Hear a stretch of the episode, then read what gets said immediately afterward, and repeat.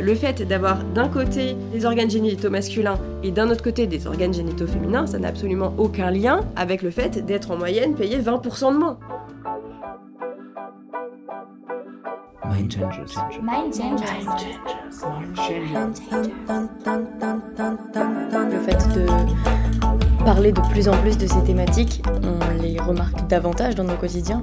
J'ai internalisé des, des process, des gestes, des fonctionnements que j'avais pas du tout avant. Heureusement qu'il y a des hommes qui s'impliquent. Si on avait un mouvement non pas féministe mais entièrement féminin, c'est qu'on n'arrive pas à faire passer notre message. Le pire, c'est qu'il sait que ce qu'il faisait n'était pas bien parce que le premier truc qu'il m'a dit pour se défendre, c'est non, mais t'inquiète, personne peut retracer. Chez nous, on n'a pas le droit de parler. On peut écouter plus le garçon que moi. Il faut changer.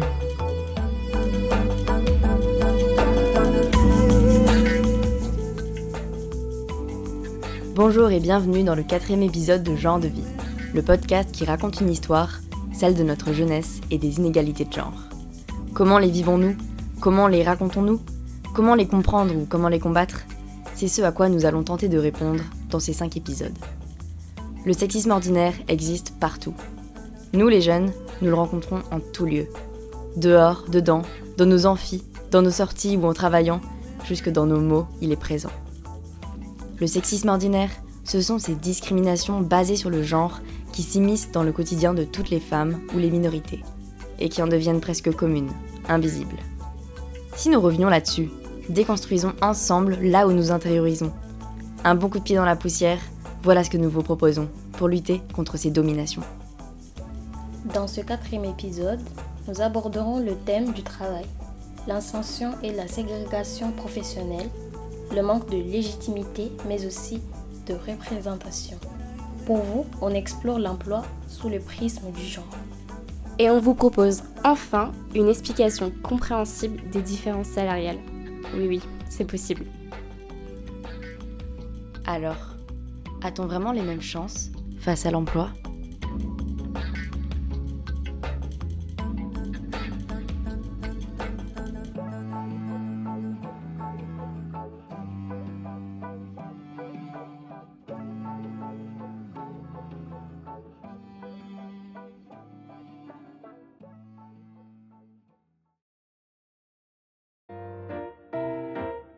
À partir des années 60, se produit une arrivée massive des femmes dans le monde du travail, pour deux raisons. De nouveaux métiers vont se créer avec l'émergence du secteur tertiaire, déjà pris en charge par les femmes, mais dans la sphère domestique. Donc, donc, euh, l'aide à la personne et la santé notamment. Ouais, qui deviennent des métiers massivement occupés par les femmes.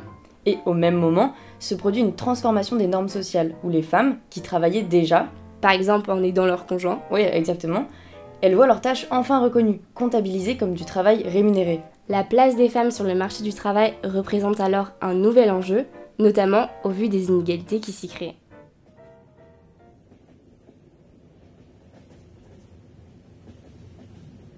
Mesdames, Messieurs, en gare de Paris, gare de Lyon, correspondance pour la direction de Genève à 10h17, départ à la voie C. C'est sous la pluie parisienne que nous arrivons gare de Lyon.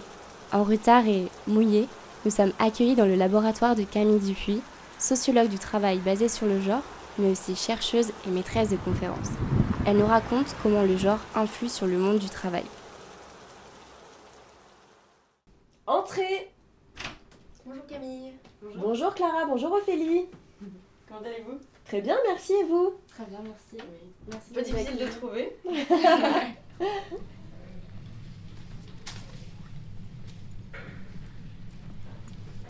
On est ici au Centre d'études de l'emploi et du travail, et qui regroupe des sociologues, des économistes et des ergonomes. Et donc moi, je suis sociologue.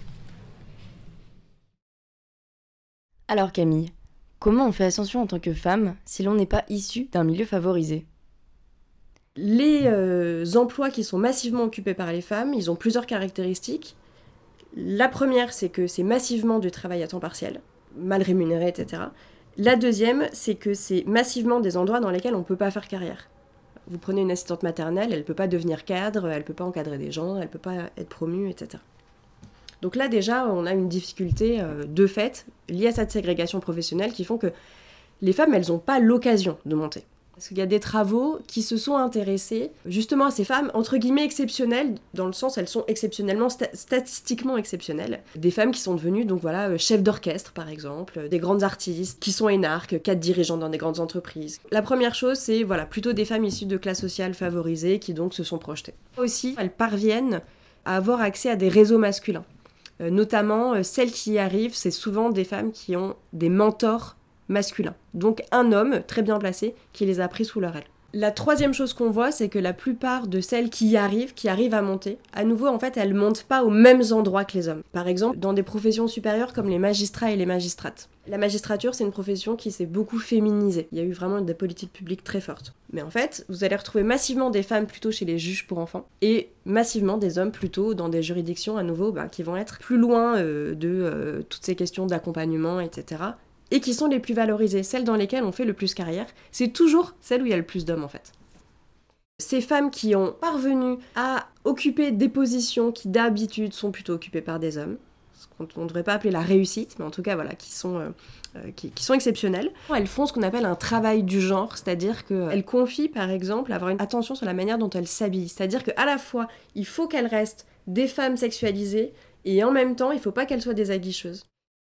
Mais justement, pour intégrer un, monde d'hommes fait par les hommes, est-ce qu'il faut vraiment devenir un homme? Dans ces travaux-là, réussir, c'est réussir, c'est parvenir à avoir la même place qu'un homme. C'est-à-dire que les politiques publiques, elles se sont beaucoup concentrées sur faire en sorte que les femmes fassent la même chose que les hommes. Que les femmes deviennent ingénieurs, que les femmes deviennent informaticiennes, que les femmes deviennent cadres dirigeantes, etc. Par contre, elles ne se sont pas du tout intéressées à la masculinisation des bastions féminins. Il n'y a absolument aucune politique publique qui encourage les garçons à prendre soin, à aller dans des filières littéraires, dans des filières du soin, à devenir assistante maternelle, à devenir infirmier, etc. etc. Euh, alors qu'on pourrait faire l'hypothèse que euh, les hommes, a priori, ils commencent à avoir envie de s'occuper de leurs enfants.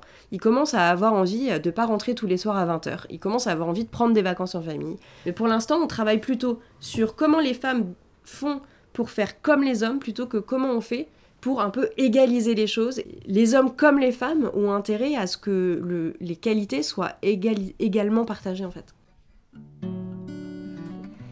Il y a une étude de l'OIT qui explique qu'aujourd'hui, être une femme, ce serait le premier facteur de discrimination au travail. Quel est ton avis sur la question? Le taux d'emploi des hommes et des femmes, il est à peu près équivalent jusqu'à deux enfants. Tant que les femmes ont deux enfants, euh, à partir du troisième enfant, les femmes massivement elles décrochent. En gros, il n'y a plus que la moitié des femmes qui travaillent une fois qu'elles ont trois enfants. Les enquêtes, elles montrent qu'en fait, c'est pas un choix des femmes. Il y a une forme de choix contraint lié au fait qu'il n'y a pas assez de place en crèche, euh, que le travail rémunère pas suffisamment par rapport à ce que ça va coûter, etc. Donc il y a évidemment cette dimension-là. Mais en fait, massivement, les femmes, elles ont envie de continuer à travailler, mais elles trouvent plus à s'employer. Et du coup, ce qu'on fait, c'est plutôt qu'on va essayer de comprendre ce qui se passe du côté des recruteurs. Alors quand vous discutez comme ça avec des recruteurs, quand vous faites des enquêtes, ils vous disent jamais euh, on privilégie les hommes ou les femmes. On leur demande de nous raconter le dernier recrutement qu'ils ont fait et de nous dire pourquoi à la fin ils ont choisi cette personne ou cette autre personne. Ce que nous disent euh, les recruteurs à la fin, c'est que les hommes, dans leur conception, les hommes ils sont plus disponibles et les hommes ils sont aussi plus combatifs. D'accord? Donc quand on veut quelqu'un de disponible et de combatif, on recrute un homme. Et vous voyez bien que le fait d'avoir des enfants pèse sur le fait d'être soi-disant disponible pour les femmes. Pas pour les hommes, c'est ça qui est intéressant. Un homme qui a trois enfants, aucun problème, alors qu'une femme qui a trois enfants, elle est moins disponible. Ce qu'on voit, c'est d'abord une anticipation des recruteurs sur euh, des prochaines maternités. Mais il n'anticipe pas que l'homme va faire des enfants, par contre. Ensuite, il y a euh, des biais très forts au retour de congé maternité. Elles ont moins de promotions, elles ont moins de primes que les hommes. Et là, ce qui est fou, c'est que cette inégalité, elle ne pèse que sur les femmes.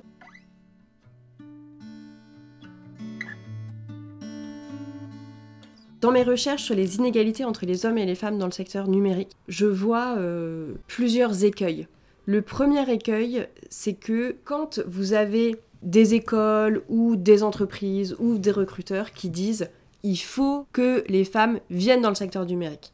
C'est pas des arguments égalitaristes, c'est souvent des arguments différentialistes. C'est-à-dire, les hommes et les femmes, comme ils pensent pas de la même manière, on peut pas se passer des femmes parce qu'elles vont pas inventer les mêmes choses dans le secteur numérique, elles vont pas produire les mêmes innovations. Et donc, en disant ça, bah, on dénie à nouveau la compétence technique, c'est-à-dire on dit pas les femmes, elles sont autant capables que les hommes de produire des lignes de code. Et donc, il faut qu'elles viennent parce que c'est un secteur porteur. On dit il faut qu'elles viennent en complément des hommes. Si on veut que euh, les femmes, elles aillent euh, dans les métiers euh, mathématiques, ingénieurs, etc., informatiques, etc., c'est parce qu'elles ont les mêmes qualités. Le deuxième écueil que je vois dans mes travaux, c'est des fortes résistances de la part des hommes. Ils sont, euh, ils sont à des places dominantes dans ce, dans ce secteur numérique. Euh, ils gagnent bien leur vie, euh, etc. En fait, les hommes, ils ont, un peu la, ils ont un peu la trouille de se faire piquer leur place. Une autre chose qui est déniée aux femmes, et là où il y a des fortes inégalités, c'est sur la santé au travail. Les questions de santé au travail, elles sont très importantes. En fait, elles ont été construites par rapport à la pénibilité des métiers masculins. Si je vous dis un métier pénible, a priori, vous allez me dire euh, un ouvrier dans un entrepôt logistique, voilà, qui porte des choses, qui porte des palettes, etc. A priori, vous n'allez pas me dire une aide-soignante qui porte des malades. Euh, alors peut-être vous, si vous allez me le dire, mais en général, on va pas me dire ça, c'est pas ça. Alors qu'en fait, l'ergonomie montre que les métiers, un certain nombre de métiers féminins sont aussi pénibles, difficiles que ceux des hommes. Et donc en fait, il y a une construction des questions de pénibilité. Le travail féminin, il n'est pas moins pénible, mais il est beaucoup moins reconnu comme pénible. Parce que une femme qui soulève un malade, bah naturellement elle l'aide, elle le soulève. Et donc voilà, on est vraiment dans le prolongement du travail domestique. En fait, les femmes, elles vieillissent aussi mal que les hommes dans les métiers pénibles. Mais ça, on l'oublie. Voilà. Et grâce à vous, on l'oubliera pas. J'espère. Voilà, donc je, voudrais passer finalement un- appel aux jeunes hommes pour qu'ils libèrent leurs femmes euh, des tâches domestiques, euh, qu'ils aillent vers des métiers euh, du soin et leur dire que les qualités supposées féminines de soin, d'attention, de gentillesse et de douceur sont des belles qualités et que les hommes partagent.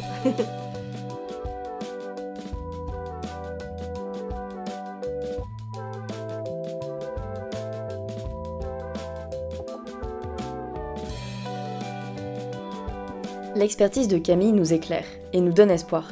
Elle expose des solutions qui pourraient déconstruire ce système de l'emploi, qui, rappelons-le, s'est développé sous le capitalisme et le patriarcat. Mais comment Repartager les charges domestiques, faire en sorte que les parcours professionnels ne soient pas guidés par le genre, déconstruire les stéréotypes qui pèsent sur les femmes au moment du recrutement, et enfin, ne plus faire de la parentalité un frein à l'embauche. Être une femme, chef d'entreprise et manageuse d'une équipe d'hommes, c'est possible. Nous avons rencontré Mojgan Tashferi, créatrice et chef d'un restaurant iranien à Lyon, qui porte son nom. C'est dans un décor chaleureux, où les sens sont en extase, qu'elle nous a confié un petit peu de son temps pour discuter de son parcours inspirant.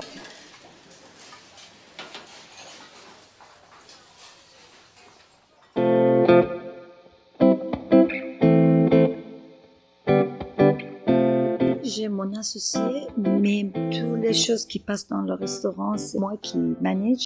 Le rôle de cuisine et, et les autres alentours, c'était plus sur moi et on se rend compte que j'ai pas mal de choses à faire. Donc finalement, la responsabilité, c'est vous qui la portez Beaucoup, beaucoup, beaucoup. Je, je peux vous dire au moins 90%. La journée, c'est long.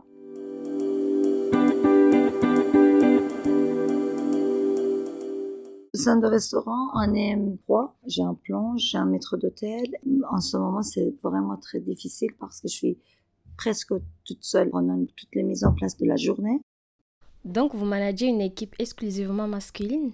Vous savez, la, la personne qui travaille avec moi dans la cuisine, c'est un travailleur, vraiment. Ils me disent, le boulot que vous faites, trois hommes, ils n'arrivent pas à le faire. Et je rentre, quand je rentre dans la salle, même que j'ai un maître d'hôtel très, il va venir, il est là, je crois, il est là, oui. Il sait que si je rentre, c'est pour trouver quelque chose. Bonjour. Bonjour.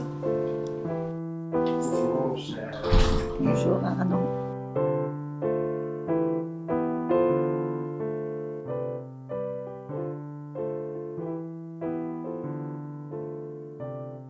Dans cette rue, je suis la seule euh, à être une femme. Les hommes à côté, ils me disent chapeau. Ils savent que c'est un métier si dur. S'il n'y a pas de passion, il n'y a pas d'amour, euh, on peut pas le faire.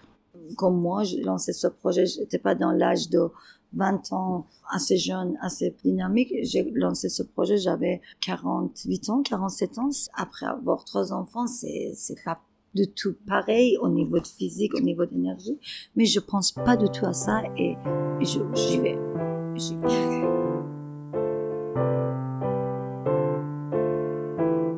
Ici, dans ce milieu, j'ai jamais eu le problème. J'ai jamais eu ce problème qui, qui, me permet de penser ou réfléchir à la complication parce que je suis une femme. Non. Non. Je peux couper le pied de trois en même temps. il ne faut pas venir vers moi, il ne faut pas me chercher.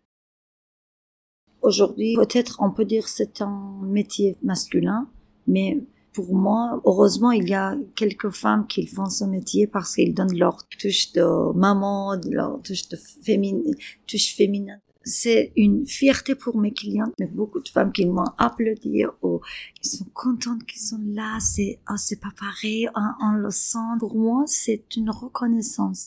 Et votre équipe, elle est fière d'avoir une femme euh, à sa tête? Et mon maître d'hôtel, après avoir 15 ans d'expérience dans une grande maison, il est tellement fier, il est tellement sensible. Ils sont très sensibles et vraiment, c'est une fierté pour moi.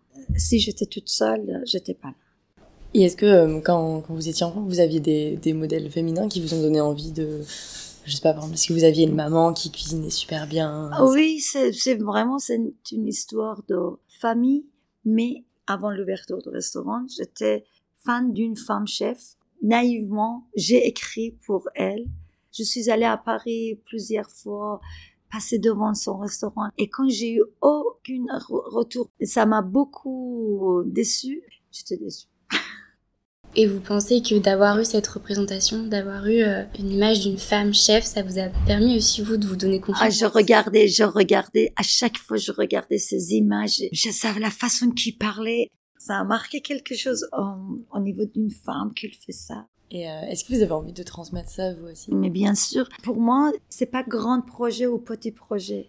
Il y a le contact humain et chaque chose compte.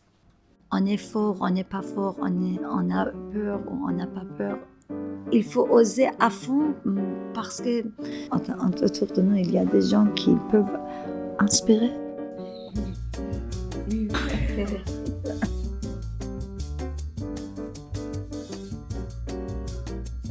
Nous vous invitons alors à découvrir une autre carrière inspirante. Première femme de France à être chirurgienne gynécologique et chef de service gynécologique obstétrique, Céline Scholler est praticienne au CHU de Saint-Étienne et professeure en parallèle.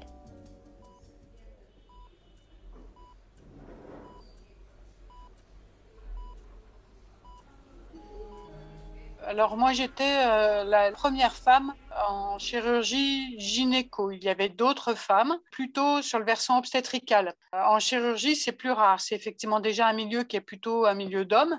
Puis en plus, partir dans la carrière euh, universitaire, c'est très lourd. C'est en général la période où on a des enfants. Moi, j'ai trois enfants. Pour être nommé professeur, il faut faire preuve de mobilité. Donc, on doit partir en dehors de notre service d'origine. On part sans salaire. Cette année-là, j'ai fait beaucoup d'allers-retours. Alors, j'ai accepté de le faire qu'à la condition que ça puisse se faire en France. Mais pendant tout ça, c'est beaucoup de sacrifices personnels, familiaux. C'est la raison pour laquelle il y a très peu de femmes. Et encore aujourd'hui, même s'il euh, y en a plus, c'est encore très déséquilibré au niveau des professeurs. Et donc, euh, au vu de toutes ces difficultés euh, dans votre parcours, vous avez jamais été dissuadée de, de faire ce métier? Aussi, un certain nombre de fois, déjà, euh, avant de pouvoir faire ça, il faut se présenter devant un certain nombre de présidents de commissions euh, universitaires et compagnie qui ne sont pas toujours très aidants. Dans toutes ces commissions, on ne tient jamais compte du côté femme, du côté mère. Il n'y a pas de points supplémentaires parce qu'on a des enfants. Hein. Les études de médecine, euh, il y a de plus en plus de femmes qui réussissent. Et la gynécologie obstétrique, au départ, c'était très masculin. Maintenant, c'est de plus en plus très féminin. Nous, on a très peu d'internes hommes, mais ça se passe très très bien euh, avec euh, toute l'équipe. Euh, il n'y a pas eu de différence entre nous. Vous, vos approches de management par rapport à la personne qui était avant vous, est-ce qu'elles sont différentes? C'est un management euh, un peu différent, je pense même très différent. Il n'y avait pas beaucoup d'échanges avec euh, mon prédécesseur. Moi, j'essaye de partager pas mal d'informations avec mes collègues pour qu'ils acceptent des changements ou qu'ils proposent des changements dans tel ou tel euh, secteur. Il y a effectivement un grand chef qui est moi, oui, mais ces tâches, elles ont été réfléchies avant en petits groupes et puis après, on réunit tout ça. Sinon, vis-à-vis -vis des jeunes, c'est plutôt effectivement le côté maternel, un peu de cocooning peut-être différent. Mon patron n'était pas du tout dans le cocooning, mm. c'est clair. Du coup, il y a davantage de communication, d'échange et d'écoute peut-être qu'avant? Je pense, oui. Moi, j'ai l'habitude de les réunir euh, une fois par an euh, à la maison. Ils viennent chez la patronne pour un moment qui se veut, euh, je, je l'espère, le plus convivial possible.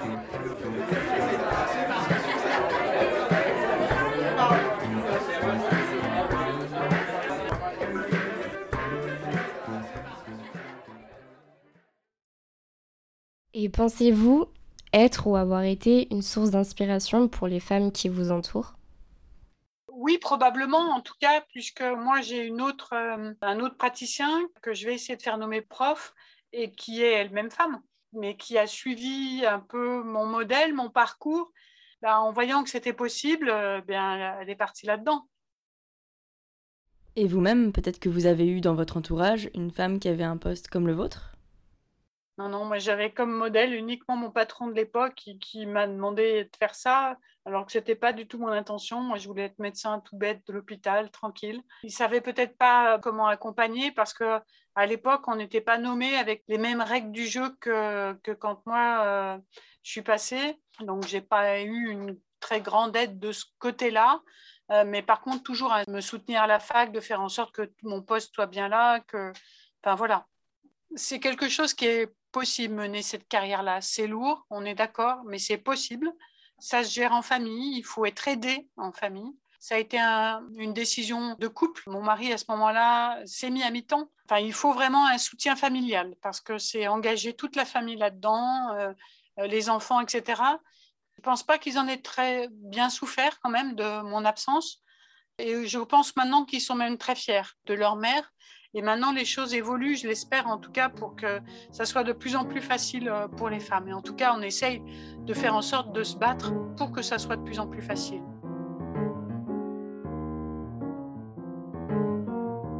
Céline nous a impressionnés.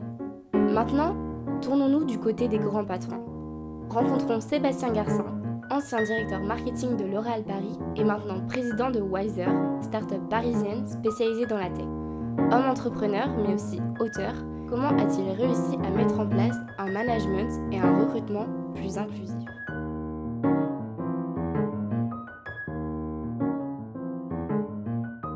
Mon projet de société, Wiser, est aussi un projet politique. Faire de la façon la plus inclusive et la plus intersectionnelle possible.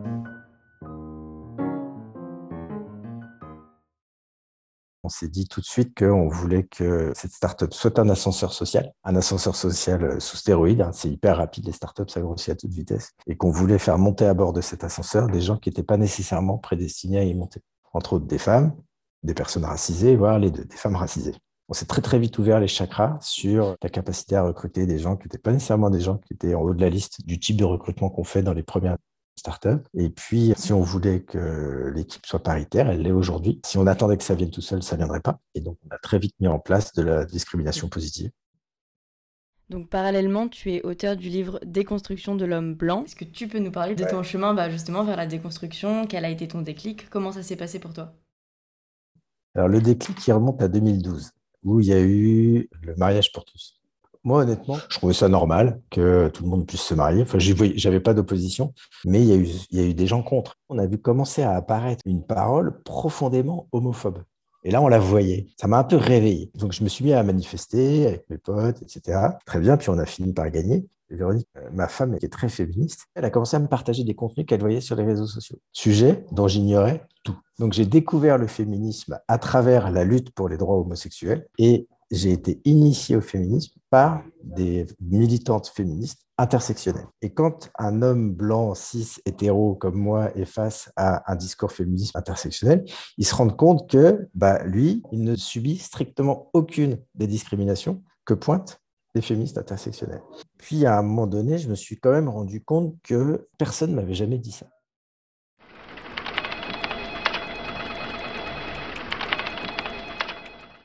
Les femmes et les minorités que tu recrutes sont-elles au courant d'avoir été cibles de discrimination positive Et si oui, comment elles ont réagi?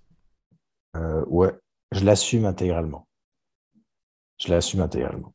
En fait, à partir du moment où on a un système qui discrimine les femmes négativement, si à l'échelle d'une boîte, on va rétablir un équilibre, soit on attend, ça arrivera dans 10 ans, mais dans 10 ans, Wiser aura disparu, parce qu'on arrête de racheter, on sera toute autre chose, soit on décide de le faire maintenant.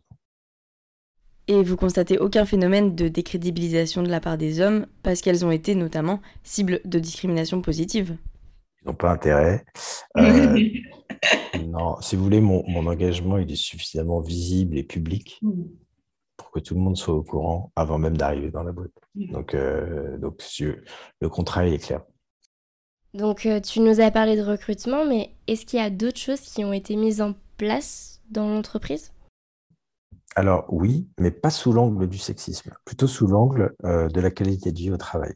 Quasar, on veut que ce soit un safe place to grow, c'est-à-dire qu'un endroit où les gens doivent se sentir en sécurité. C'est très important que tout le monde sache que soit ils sont du côté des harcelés et que s'ils nous le font savoir, il y aura des décisions qui seront prises, soit ils sont du côté des harceleurs et c'est très important qu'ils sachent qu'il y aura des décisions qui sont prises et qui ne seront pas toujours à leur avantage. On a un autre mantra chez, chez qui est Go big and go home. Il y a un mantra très viriliste dont j'ai horreur dans les startups, c'est Go big or go home. C'est en gros, euh, tu fais des trucs super ou tu te casses. Nous, on est vraiment, euh, on vient prendre le contre-pied systématique de ça, c'est de dire, on peut très bien faire des trucs géniaux et être le soir à la maison, faire les courses et préparer à, manger pour sa famille. Le système, c'est que les gens, ils doivent avoir une vie personnelle, etc. Donc, par exemple, on organise très peu d'événements le soir. On fait jamais d'événements le week-end. tous ces événements, etc., c'est des choses qu'on prend pas sur le temps de la famille. C'est des choses qu'on prend sur le temps, euh, sur le temps de travail, parce qu'on a un temps de travail et on a un temps pour la famille. Et voilà, après, il y a d'autres messages qu'on fait passer, par exemple, que les bébés sont toujours des bonnes nouvelles. Parce que forcément, quand vous êtes une start-up, vous recrutez des gens assez jeunes. Mais on a eu un jeune père, euh, Adrien, et on a compensé son congé parental. Donc, il a pu prendre son congé parental intégralement. On a compensé, parce qu'il y a une différence de rémunération qui était assez importante, qui était compliquée pour lui. on a compensé financièrement de façon à ce qu'il puisse prendre l'intégralité de son congé parental et s'occuper de son bébé euh, pendant, euh, toute la durée euh, qui, était, qui était prévue par le, le congé parental. Et en ce qui concerne la rémunération? En termes de rémunération, notre posture, c'est d'être au niveau du marché. On paye les gens au niveau du marché. Et un niveau de marché, il n'est pas genré. Donc, on se met à un niveau de marché, c'est un niveau de marché. Euh, et au niveau du comité exécutif, on a mis en place une règle très très simple, c'est que tout le monde a exactement le même salaire. Et euh, quand on augmente quelqu'un, ben, on augmente les autres. Je crois beaucoup à l'exemplarité.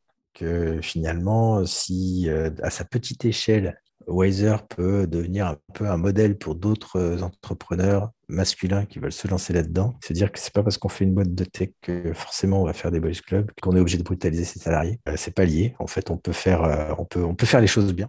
Les fondamentaux culturels, il faut les mettre dès le début. Et pour ça, il faut avoir une vie. Un, il faut la partager avec ses cofondateurs. C'est hyper important. C'est les valeurs, ça se négocie pas.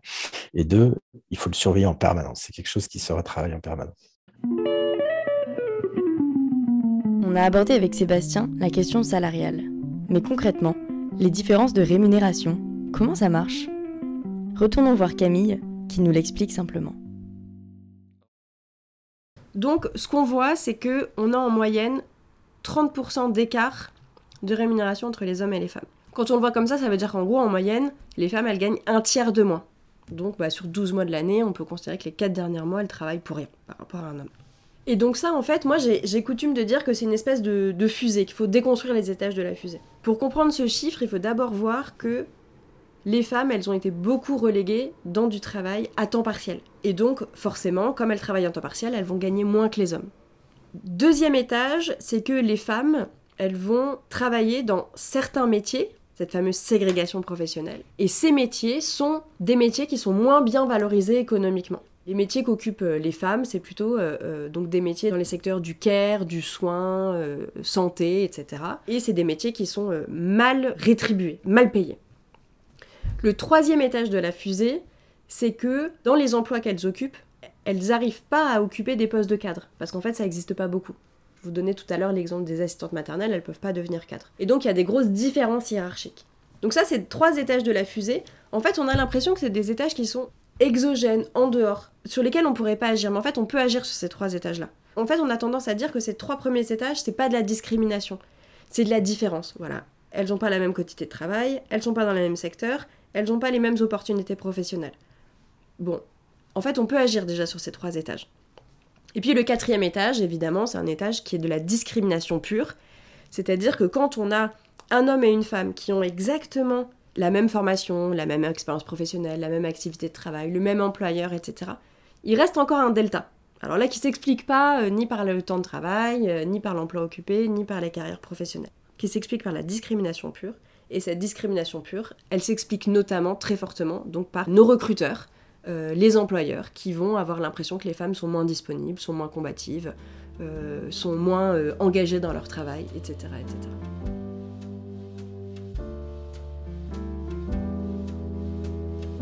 Revenons-en au dire de notre dernier invité, Sébastien, qui a fait carrière dans l'entrepreneuriat. Sébastien est un homme entrepreneur, mais l'entrepreneuriat n'est pas exclusivement réservé aux hommes. Tel est l'objectif d'Actionnel. Nous avons toqué à la porte d'Asiasian qui nous en dit davantage sur le sujet.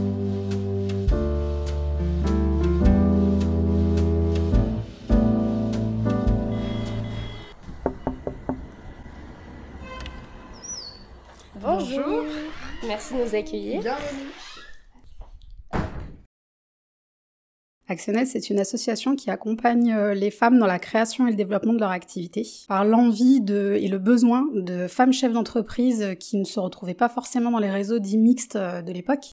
Aujourd'hui, c'est une association qui euh, œuvre auprès des porteuses de projets et des chefs d'entreprise.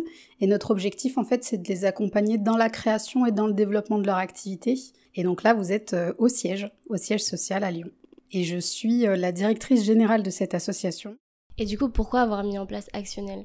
Les hommes et les femmes, ils sont aussi nombreux l'un que l'autre à vouloir, enfin, à dire en tout cas, être intéressés par la création d'entreprise. Sauf que lors du passage à l'acte, eh ben, on se rend compte qu'il n'y a plus que trois femmes sur dix qui se lancent. Les éléments de réponse qu'on a, c'est qu'il y, a, un travail à faire pour lever les freins que les femmes se mettent, parce qu'il y a des freins, des freins externes, mais nous, notre rôle, c'est aussi de travailler sur les freins internes, et c'est euh, travailler tout simplement sur la confiance. Et du coup, quelles sont les inégalités qu'on peut retrouver dans le milieu de l'entrepreneuriat? Alors, il y a de vraies différences déjà euh, dans le projet en lui-même. On constate que les femmes vont beaucoup plus créer des petits projets. Et d'ailleurs, même dans le verbatim, elles vont le nommer comme ça je me lance, je vais créer ma petite entreprise, mon petit projet. Et derrière, ça va, ça va avoir aussi un impact euh, sur les prêts bancaires qu'elles vont, qu'elles vont emprunter. Elles vont créer petit, donc demander peu de financement. Ça en dit long sur euh, l'ambition qu'elles se donnent en fait. À l'inverse, on constate qu'elles sont légèrement meilleures sur le taux de pérennité des entreprises à 5 ans. Voilà, elles sont peut-être moins nombreuses à se lancer au démarrage, mais par contre, le côté euh, prudent, justement, fait que derrière, ce sont de bonnes chefs d'entreprise, de bonnes gestionnaires, et ça se ressent dans les chiffres, donc ça, c'est un, un vrai point fort. Est-ce que aujourd'hui les femmes, elles ont les mêmes prérogatives que les hommes pour réussir dans l'entrepreneuriat? Et pourquoi pas? C'est pour ça que je te pose la question. Elles ont des forces qui leur appartiennent. De manière générale, on observe quand même que les femmes sont plus attentives à l'environnement, à ce qui se passe autour, donc du coup, euh, elles sont aussi euh, plus en capacité, je pense, de répondre aux attentes du marché.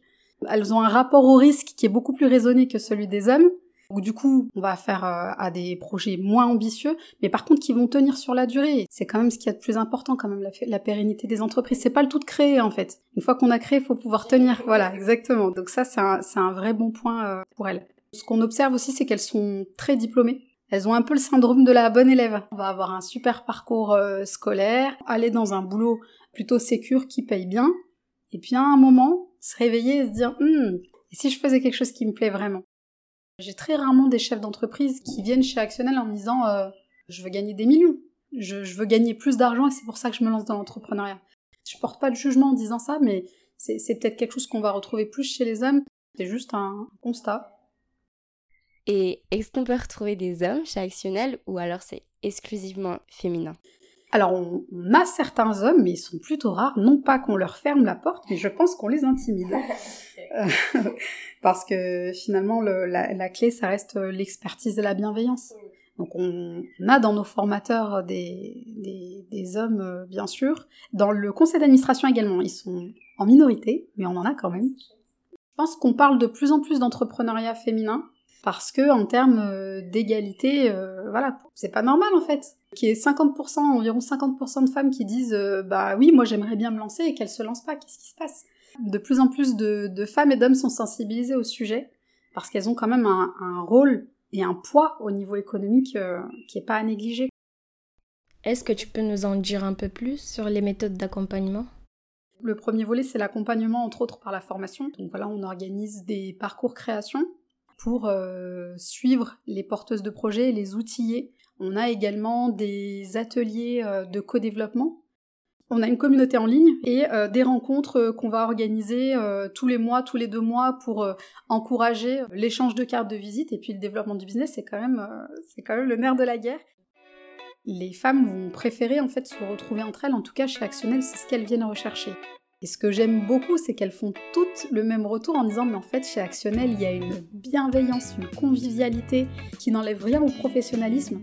Et quand on vient, on se sent bien, pas jugé. Il y a beaucoup de choses qui sont faites, il y a énormément d'actions qui sont menées sur le terrain et ça c'est génial. Cette initiative du podcast, c'est la preuve même que voilà, vous vous saisissez euh, de ce genre de, sujet et que vous-même, en fait, bah, vous, êtes, euh, vous êtes la suite logique. Et euh, donc, euh, bienvenue, bienvenue au club. c'est un peu un bulletin de vote, en fait. Hein. Quand vous choisissez la boîte dans laquelle vous, vous rentrez, vous choisissez de soutenir un système, un mode de management, une culture plutôt qu'une autre. Et c'est un finalement aujourd'hui choisir la boîte dans laquelle on travaille, c'est aussi un engagement politique, aussi bien sur ce que fait la boîte que sur la façon dont elle le fait. Et là, vous avez un choix devant vous. Quand on nous a dit depuis tout petit, euh, voilà, les, garçons c'est fort, les garçons c'est colérique, euh, les garçons c'est courageux, les garçons ça pleure pas, et euh, bah, les petites filles c'est sensible, etc. etc. Quand on vous dit ça depuis que vous êtes tout petit, et eh ben ça fait un carnage ensuite dans le monde du travail.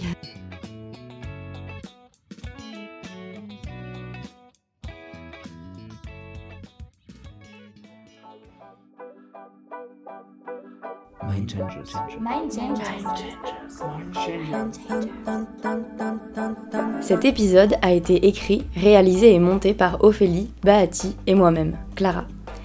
Nous vous invitons à écouter le prochain et dernier épisode, Sortir, qui vous parlera de la rue, des milieux festifs et plus généralement de l'appropriation de l'espace public.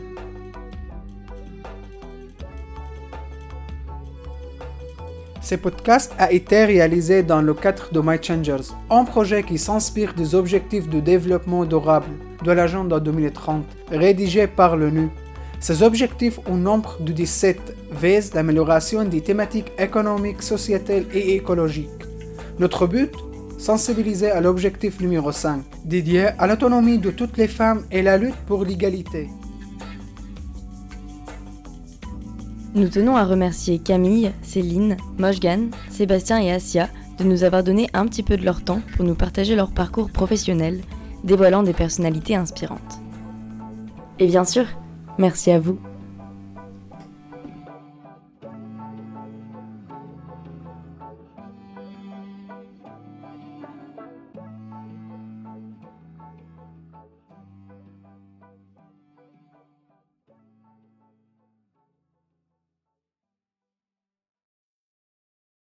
Ce podcast a été réalisé avec le soutien financier de l'Union européenne à travers RESACOP dans le cadre du projet Mind Changers. Des régions et leur jeunesse s'engagent pour la planète et ses habitants. Son contenu est la seule responsabilité de la Fédération des œuvres laïques du Rhône et du journal Tout va bien, et ne reflète pas nécessairement les opinions de l'Union européenne.